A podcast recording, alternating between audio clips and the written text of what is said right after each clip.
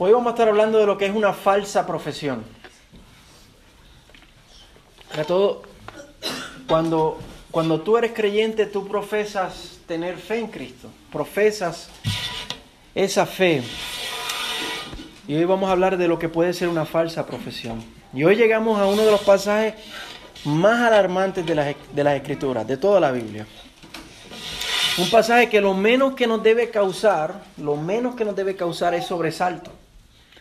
Y lo más que nos puede causar es horror. Y por eso quería que lo leyéramos todos juntos. También es un pasaje que ha sido muy mal interpretado por algunos y por eso es que tenemos que considerarlo con mucha, con mucha calma y tenemos que dejar que la Biblia, el contexto de la Biblia sea lo que, lo que guíe cómo interpretamos este pasaje, cómo entendemos este pasaje. Y también, no tan solo el contexto de la Biblia, sino el contexto del Sermón del Monte que hemos estado estudiando. Y, por eso es bueno cuando nosotros nos dedicamos a, a predicar de manera expositiva porque tenemos muy fresco el sermón del monte o lo que estamos estudiando y podemos dejar que ese contexto inmediato nos ayude a entender bien qué es lo que quiso decir el autor y por qué fue que el Espíritu de Dios inspiró esas palabras para, para nosotros. Otra razón por la cual este pasaje a mí por lo menos me resulta sorprendente es que, por ejemplo, piensa en un momento cuántas veces no hemos escuchado que con tú solamente hacer una oración que dice, Jesús, yo te recibo como Señor de mi vida, que con solamente hacer eso podemos ser salvos. Y aunque si, la, realidad es que si nosotros hacemos esa oración con fe, amén, somos salvos. Pero muchas veces hemos ido muy a la, a la ligera a decirle a la persona, no, lo único que tú tienes que hacer es decir, Jesús, tú eres el Señor de mi vida y ya. Hoy vamos a ver cómo Jesús está hablando y advirtiendo que eso nada más, eso nada más, decir Jesús, tú eres el Señor de mi vida, eso nada más no es base para yo creer que soy, soy salvo. Así que hoy vamos a ver dos razones que nunca debemos usar para nosotros pensar que eso es razón para, para, para yo tener salvación. Y vamos a ver cuál es la base que sí el Señor nos da para nosotros saber que somos salvos. Amén. Amén. Estamos al final del Sermón del Monte. Eh, llevamos ya, yo creo que ya más de un mes en el final del Sermón del Monte y nos quedan, yo creo que dos sermones más. Y Jesús está cerrando el sermón con palabras de, de aplicación y con palabras de advertencia.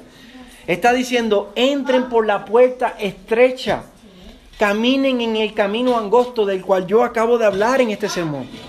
Prueben a uno que se hace llamar profeta por sus frutos. Y la semana pasada vimos que eso era por lo que enseña y por el carácter. Vimos eso la semana pasada. Y hoy estamos viendo un pasaje que está advirtiendo acerca de lo que, puede, lo que, lo que puede ser una falsa profesión en nuestras vidas. Y la semana que viene vamos a ver eh, eh, el último, las últimas palabras de Jesús con las cuales va, va a cerrar el sermón donde va a hablar acerca de los dos cimientos en los cuales nosotros podemos eh, centrar nuestra vida. O en escuchar solamente la palabra de Dios o en escucharla y ponerla por obra. Eso es lo que vamos a ver la semana que viene. Y la razón de esto es que Jesús no quiere que nosotros olvidemos lo que Él ha estado hablando en el sermón. No fueron palabras bonitas, no fueron palabras altas, no fueron palabras sublimes de un gran maestro. No son palabras que, yo puedo simplemente decir, ay, me gustaron, sí, qué bonitas fueron esas palabras. No, estas son palabras que Él quiso decir cada una de ellas. Palabras que eran para nosotros aplicarlas en nuestra vida, cada una de ellas, para vivir estas palabras. Ahora al final, Él está diciendo que escuchar, a escucharlas solamente no es suficiente. Estar de acuerdo con estas palabras no es suficiente. Tenemos que vivir este sermón. Este sermón tiene que ser una realidad en nuestra vida. Tenemos que vivir este sermón en el camino angosto. Tenemos que vivir este sermón. Que en nuestra vida se vean los frutos de este sermón, como vimos la semana pasada. Y como vamos a ver hoy, tenemos que vivir más allá de simplemente decir Jesús es el Señor. Tenemos que vivir más allá de eso. Y la primera advertencia que vemos que Jesús nos da es que palabras no son suficientes. Palabras no son suficientes. El verso 21, él dice, no todo el que me dice, Señor, Señor, entrará en el reino de los cielos. Eh, y estas no son simples palabras, hermano, estas son las palabras correctas. Llamar a Jesucristo, confesar a Jesucristo como, como el Señor es lo correcto, es lo adecuado. Aquí notamos algo bien importante que es que esta misma palabra que se usa, eh, eh, llamar a Jesucristo Señor, es la misma palabra que se usa en el Antiguo Testamento para referirse a Dios. Jesús está diciendo que Él es el Señor, que Él es Dios, Adonai en el hebreo y Curios en el griego. Y estas son las palabras correctas. Tenemos que confesar a Jesucristo como Dios, como el Señor, pero palabras no son suficientes. Romanos 19 nos dice que si tú confiesas con tu boca a Jesús por Señor y crees en tu corazón que Dios lo resucitó entre los muertos, serás salvo. Estas son las palabras correctas. Llamar a Jesús Señor es lo correcto, pero palabras no son suficientes. Estas no solo son las palabras correctas, estas palabras, las, eh, noten que dice Señor dos veces. Estas palabras son dichas con emoción, con énfasis, con ímpetu. ¿Eh? Antes, en, en, ese tiempo no, usaban letras en negrillas ni, ni, ni, ni, subrayadas. Para una persona antes enfatizar algo se repetía, como en la Biblia que dice Dios es santo, santo, santo, enfatizando en su santidad. Aquí la persona que está confesando esto lo está diciendo con, con emoción y con el afecto correcto con insistencia, con pasión, con motivación. Pero palabras, aunque sea con mucha emoción, con mucho énfasis, no son suficientes.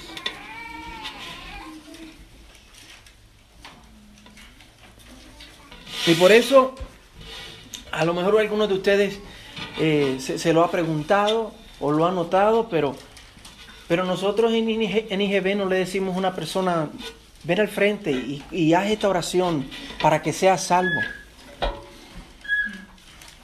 Porque la oración, eso se le llama como se le llama la oración del pecador. La oración del pecador, en mi opinión, ha hecho más mal que bien. Porque le ha dado a muchas personas un falso sentido de salvación. Las palabras correctas son, sí, Jesucristo, tú eres el Señor, pero palabras no son suficientes. Palabras aún dichas con emoción, con lágrimas, con insistencia, no son suficientes. Romanos 19 dice que si tú confiesas con tu boca Jesús por Señor serás salvo, pero tenemos que entender el, contexto de esas palabras del libro de Romanos.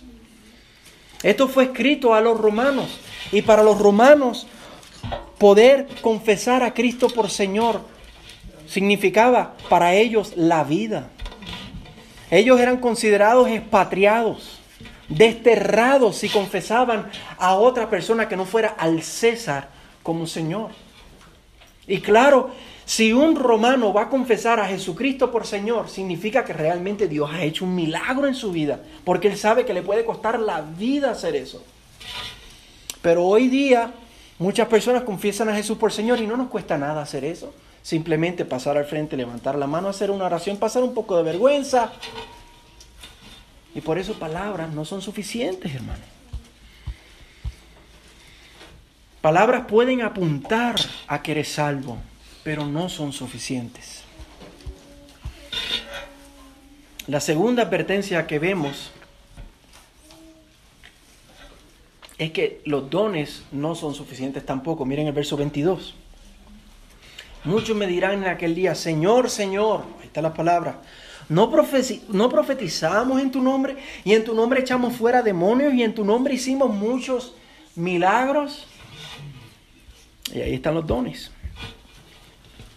Y póngase a pensar, si la primera advertencia es alarmante, ¿cuánto más esta? Esto debe ser aún más alarmante. Personas que tenían, que tenían dones de profecía, dones de echar fuera demonios, dones de hacer milagros.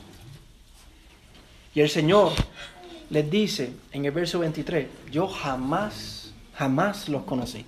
No fue que los conocí un momento y después los dejé de conocer, no, no, jamás los conocí. Nunca los conocí. Y uno se pregunta, ¿cómo es que alguien puede hacer estas cosas y no ser salvo? ¿Cómo? No ser parte del reino de los cielos. Pero Jesús nos advierte que aún esto no es prueba suficiente. Una persona que pueda tener dones como estos no es prueba suficiente. Para nosotros decir, ah, pues esa, esa persona es de Dios, esa persona es del reino de los cielos, esa persona es salvo. Y esto nos recuerda a lo que vimos la semana pasada, que alguien puede tener dones maravillosos cuando estábamos hablando de los falsos profetas. Pueden tener dones maravillosos como carisma o elocuencia o convicción o puede ser o puedes eh, eh, eh, impartir un, sentido de motivación, de persuasión, puede tener un, un gran don de enseñanza. Pero esto no significa exactamente, no es prueba para yo concluir que esta persona está en el reino de los cielos. La semana pasada vimos que las marcas verdaderas eran una enseñanza correcta, una doctrina correcta, respaldada por un estilo de vida que va de acuerdo, un estilo de vida bíblico, un estilo de vida de acuerdo al sermón del monte. Piensen, porque yo sé que esto, esto para nosotros, y, créanme, yo durante la semana estudiándolo me lo preguntaba también, ¿cómo, ¿cómo es que una persona puede hacer estas cosas como esta, profetizar, milagros, echar fuera demonios? ¿Cómo una persona puede hacer eso? y no ser salvo. Piensen, por ejemplo, en el Apocalipsis. En el Apocalipsis nos habla de la, de, la bestia del profeta que hacen grandes señales. Piensen como en el libro de Éxodo los magos de Faraón replican las señales que hacen Moisés y su hermano Aarón. Piensen cómo Jesús dijo que en los días finales se iban a levantar falsos profetas y falsos cristos haciendo grandes señales y engañando a muchos dones, por maravillosos y sorprendentes que puedan ser, no son suficientes tampoco. Y esto es bien importante porque ¿cuántos de nosotros no escuchamos decir, ese es un gran hombre de Dios, pues, pues hace esto y hace aquello? Tiene que ser un gran hombre de Dios, tiene que serlo. Jesús nos está diciendo, no nos podemos dejar engañar, ni por palabras correctas y persuasivas, ni por dones milagrosos y maravillosos. Esas cosas no son prueba suficiente. Entonces, ¿cuál es la verdadera marca? ¿Cuál es la verdadera prueba? La vemos en el verso 21. Al final dice, vamos a leer el verso completo, dice, no todo el que me dice Señor, Señor entrará en el reino de los cielos, sino el que hace la voluntad de mi Padre que está en los cielos. La verdadera marca es el que hace la voluntad del Padre que está en los cielos. Esa es la verdadera marca. Y esto a primera instancia nos puede sonar a salvación por obras, ¿no? Si tú haces la voluntad del Padre, entonces vas a entrar al reino de los cielos. Nos, puede sonar a eso. Y a eso es lo que me refería, que muchos han malinterpretado este pasaje. Pero eso no es lo que está enseñando. Porque sabemos que esto va totalmente contrario a lo que enseña el Evangelio. La Biblia dice que no hay, no hay nadie bueno, no hay ni siquiera uno que sea bueno. Romanos 3:10. Entonces, ¿a qué se está refiriendo Jesús aquí? Jesús se está refiriendo que cuando alguien hace la voluntad de Dios, demuestra en sí que ha entrado en el reino de los cielos. El tú hacer la voluntad de Dios es la prueba convincente que tú has nacido de nuevo, que tú has entrado al reino de los cielos. Esa es la marca que demuestra que has sido salvo. Y eso fue lo que Jesús le dijo a Nicodemo en Juan 3, que para tú entrar al reino de los cielos tienes que qué? Tienes que nacer de nuevo. Y nosotros nacemos de nuevo cuando entendemos y vemos la gravedad de nuestro pecado. Cuando tú sabes que eres un pecador, cuando tú ves lo serio que es tu pecado, cuando tú ves lo serio que es tu pecado porque contra quién has pecado, contra el creador del universo, el Dios bueno y bondadoso y glorioso y maravilloso, y contra él yo he pecado toda mi vida. Le he dado mi espalda y le he dicho, no, no me da la gana de hacer lo que tú quieres, yo quiero vivir como a mí me da la gana. Como si, como si un hijo se rebelara en contra de su padre o su madre. Más serio y peor que eso es nuestro pecado.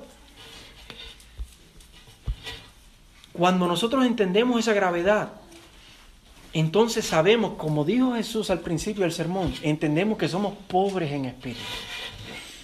Hemos mencionado esto casi en todos los, casi en todos los mensajes, pero es bien importante, hermano. Cuando tú entiendes que eres pobre en espíritu, que no hay nada en tu vida que tú puedas hacer para ser salvo, que no hay nada que tú puedas traer a Dios y decirle, mira, Dios, yo soy malo, pero, pero yo hice esto y no soy tan malo, y yo hice esto. No, no, no. Cuando tú sabes que eres un pecador, tú te callas la boca. Tú te rindes y sabes que no hay argumento que tú puedas traer a Dios. Y como dice la segunda bienaventuranza, no tan solo la primera, somos pobres en espíritu, eso es tan serio y me afecta tanto que me hace llorar, me hace llorar.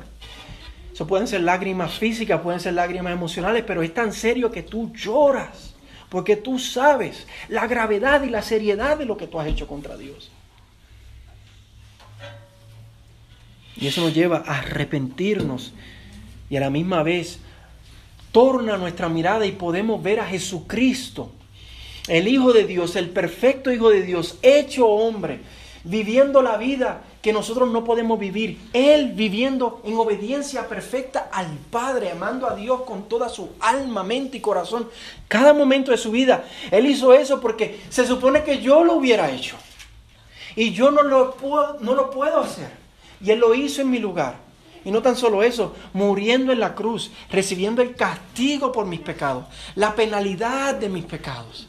El Hijo de Dios, el eterno, precioso Hijo de Dios, derramando su cruz por mí, su, sangre por mí en la cruz. Y eso me lleva a poner mi fe en Jesús, a saber, el Señor hizo eso para, para salvarme, para darme vida eterna. Él tomó mi, mi lugar para que el castigo que yo merezco, Él lo haya recibido. Y la perfección que la ley y que Dios demanda de mí, Él la vivió. Él lo hizo en sustitución mía. Y yo me arrepiento de mis pecados. Porque veo lo serio que son. Pero a la misma vez me alegro en fe al ver lo que el Hijo de Dios hizo para salvarme. Y yo me agarro de eso. Y yo abrazo eso. Y yo hago el Evangelio mi tesoro. Yo hago el Evangelio la única cosa con la cual yo puedo apelar a Dios. Cuando nosotros nacemos de nuevo, podemos ver estas cosas, ver mi pecado y ver lo que Cristo hizo en la cruz. Y cuando eso pasa, hermanos, la respuesta natural, la respuesta normal, la única respuesta que podemos decir cuando eso pasa, es Jesucristo, tú eres el Señor de mi vida. Como un bebé, cuando nace, la respuesta normal y natural es que un bebé que llore. Cuando tú naces de nuevo, la respuesta normal y natural es decir, tú eres el Señor. Tú eres el Señor. Entonces, entonces somos salvos. No por haber dicho Jesús, tú eres el Señor. Somos salvos por la fe. Por haber visto la gravedad de nuestro pecado y lo glorioso de lo que hizo Dios en la cruz del Calvario por mí. Y yo haberme agarrado de eso en arrepentimiento y fe. Eso es lo que me salva. La respuesta normal a eso es decir, Jesús, tú eres el Señor. Y cuando todo esto ocurre, a la misma vez ocurre otra cosa. Que la Biblia nos enseña, el Espíritu de Dios viene a morar en nosotros. Todo esto ocurre simultáneamente y la ley de Dios es escrita en nuestros corazones. Un corazón de piedra está formado un corazón de carne. Somos resucitados con Cristo. Entonces, cuando esa ley de Dios es escrita en mi corazón, soy hecho manso, si recuerdan ese mensaje. Somos hechos mansos porque cuando antes éramos caballos salvajes que queríamos vivir la vida como me dé la gana, ahora quiero vivir mi vida rendida al Señor. Él me ha hecho manso, Él me ha domado en la cruz. Entonces eso me da hambre y sed de justicia. Ahora tengo hambre de obedecer a Dios. Cuando antes me daba igual y no me importaba, ahora como he nacido de nuevo, y Él ha hecho esa obra regeneradora en mi vida, ese milagro en mi vida. Ahora tengo hambre y sed de justicia. Ahora me duele pecar contra Dios. ¿Cómo voy a pecar contra el que se dio por mí así en la cruz? Ahora tengo un corazón limpio y si se dan cuenta estamos yendo a través de la bienaventuranza. Ahora tengo un corazón limpio y ahora no me importa que me insulten o que me persigan. Jesucristo es el Señor de mi vida. Ahora con esa ley escrita en mi corazón, seguimos a través del Sermón del Monte, cuando hablaba de que eh, en Cristo la ley se cumple, ahora busco el perdón y no la venganza. Ahora no puedo vivir en la mentira cuando hablaba de falsos juramentos. Ahora no puedo vivir en la lujuria cuando hablaba de, del adulterio en el corazón. Ahora amo a mi enemigo, no importa lo que me ha hecho, porque él me ha cambiado el corazón. La ley está escrita en mi corazón. Tengo hambre y sed de justicia. Capítulo 6. Ahora no vivo mi relación con Dios basada en la apariencia para que otros me puedan ver. Ahora la vivo de manera auténtica delante de Él, en mi vida de oración, en mi vida de ofrendar, en mi vida de ayunar, en la práctica de mis disciplinas espirituales. Lo hago principalmente para Él y no para que otros me vean y ganar el favor de los hombres. Ahora mis tesoros son principalmente celestiales. En otras palabras, ahora vivo en el camino angosto. He entrado por la puerta estrecha. Y todo esto es porque hemos nacido de nuevo. Porque me he arrepentido y puesto mi fe en Cristo porque su Espíritu ha venido a vivir en mí y, y Él ha escrito su ley en mi corazón con su propio dedo, al igual que escribió las tablas en la piedra en el monte con Moisés. Esta es la única razón por la cual entonces hago la voluntad de Dios. Esta voluntad de Dios que dice aquí en el versículo 21, los que hacen la voluntad del Padre son los que entran al reino de los cielos. La única razón por la cual lo hago es porque Él me ha traído y Él me ha dado vida y Él me ha unido a Cristo. Con Cristo he sido muerto y resucitado. Es por su obra en mí. Porque Él me ha hecho nacer de nuevo. Es la única razón por la cual puedo hacer la voluntad de Dios. Y esa es la verdadera marca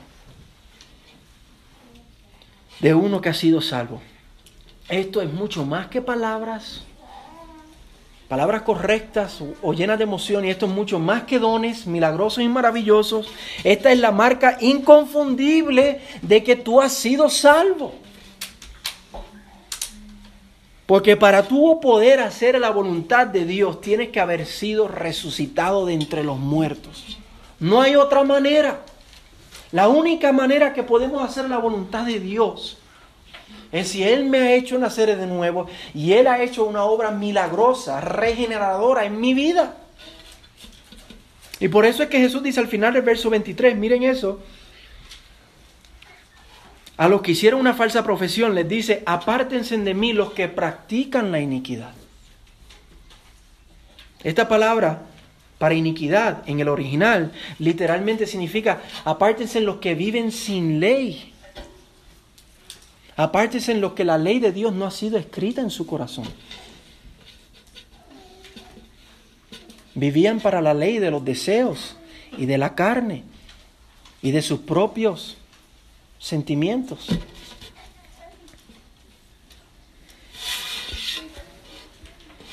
Y, hermanos, piense por un momento, esto es lo que se refiere Santiago cuando él dice que la fe por sí sola, si no tiene obras, está muerta. Esto es lo que Santiago se refería.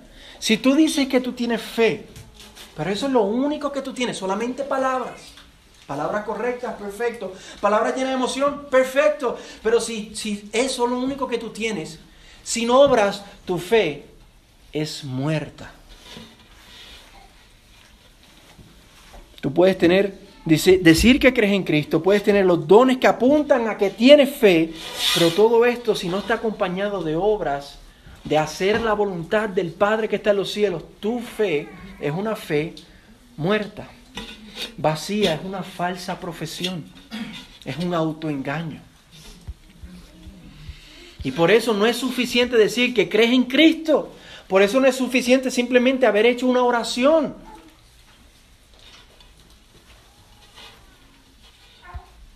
Eh, tantas personas que dicen, yo, yo, recuerdo, yo hice la oración tal y tal día. Yo conozco personas que basan eso como su única razón para decir que son salvos. Yo hice eso este día, pero viven como cualquiera de la calle. No, hermano.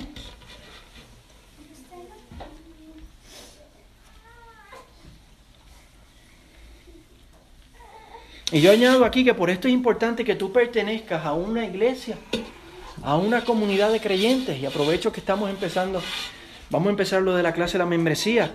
La razón de la comunidad de creyentes es para afirmar tu fe. Para que tú puedas tener seguridad de tu fe.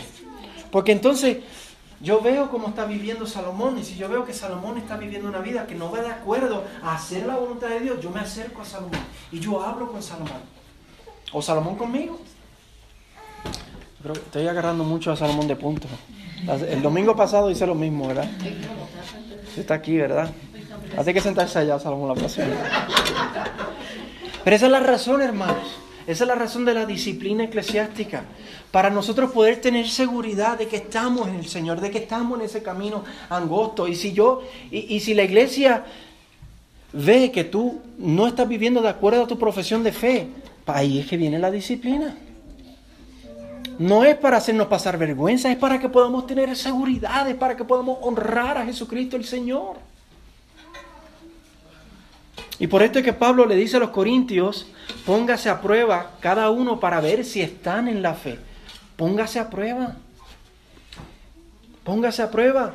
Y no use como estándar palabras. No use como estándar dones. Use como estándar el sermón del monte si usted está haciendo la voluntad del Padre que está en los cielos. Nos examinamos viendo a ver si yo estoy haciendo la voluntad de Dios.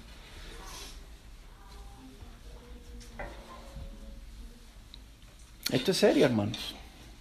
Esto es realmente serio. Ahora saben ya por qué quisimos cantar Muestra a Cristo antes del, del mensaje. Cada uno de nosotros, incluyéndome a mí mismo, tenemos que examinarnos y considerar nuestra vida de acuerdo a esto que está enseñando la palabra de Dios en esta mañana. Si nuestra relación con Dios son, tenemos que examinar a ver si nuestra relación con Dios son solo palabras. ¿Son solo palabras mi, mi relación con Dios? Tenemos que examinar si mi relación con Dios es solamente dones. Tenemos que ver si realmente hemos nacido de nuevo. Y eso se evidencia por la manera que yo estoy viviendo mi vida. Viendo a ver si el sermón del monte realmente es una realidad en nosotros. Porque si no, solamente nos estamos engañando a nosotros mismos. Engañando a otros a lo mejor, pero aún más serio que eso, usted se está engañando solamente a usted mismo si esto es una verdad en su vida. Y si usted se está engañando a usted mismo, en aquel día vas a escuchar las palabras más terribles que te puedas imaginar. Versículo 23. Entonces les declararé, jamás los conocí, apártense de mí los que practican la iniquidad. Estas son las palabras más terribles que podamos escuchar. Y por, y por fuerte que suene este sermón hoy, es mejor que las escuchemos ahora y nos arrepintamos y nos volvamos al Señor, que la escuchamos después cuando ya sea muy tarde. No queremos esperar ese día. A ver, la razón de estas palabras es para que no esperemos ese día, para que examinemos nuestro corazón y veamos si realmente la ley de Dios ha sido escrita en mi corazón, si yo estoy viviendo de acuerdo al sermón del monte para que hoy, hoy podamos tener seguridad de que hemos nacido de nuevo. Y fíjense como dice el versículo 23. Dice, jamás los conocí. El hecho aquí no es si nosotros hemos conocido a Dios. El hecho aquí es si Él nos ha conocido a nosotros. Eso es lo importante, hermano si Él nos ha conocido a nosotros. Como dice 1 Juan, si hemos sido amados por Él primero. Mira como dice Pablo en Romanos 8, porque a los que de antemano conoció, también los predestinó a ser hechos conforme a la imagen de su Hijo.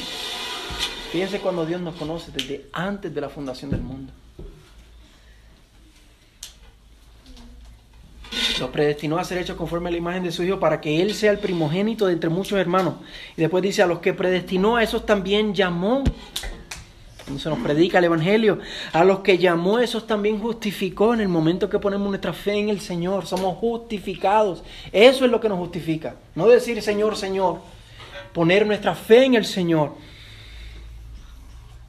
A los que justificó, a esos también glorificó. Y eso va a pasar en aquel día cuando Él nos llame a su presencia y nos diga, vengan benditos de mi Padre, hereden el reino preparado para ustedes desde antes de la fundación del mundo.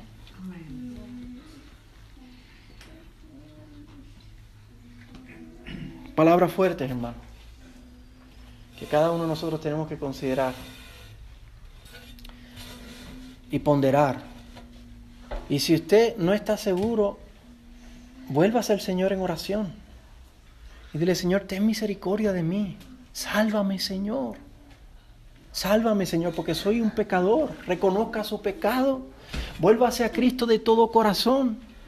Vea lo que Cristo hizo por usted en la cruz. Y que eso sea precioso, que eso sea sorprendente, que eso lo impacte, que eso lo, lleve a, a postrarse delante del Señor que eso lo lleve a declarar, Jesucristo, tú eres el Señor, el Señor de mi vida. Hermanos, somos salvos por la fe, por la fe, no por palabras, no por dones, somos salvos por la fe. Y cuando tenemos fe verdadera, Dios hace una obra tal en nuestra vida que somos transformados para no vivir perfectamente de ahí en adelante. Todavía dependemos de la obra de Cristo hasta el día que moramos, hasta que seamos aceptados en el reino de los cielos, pero para vivir una vida diferente,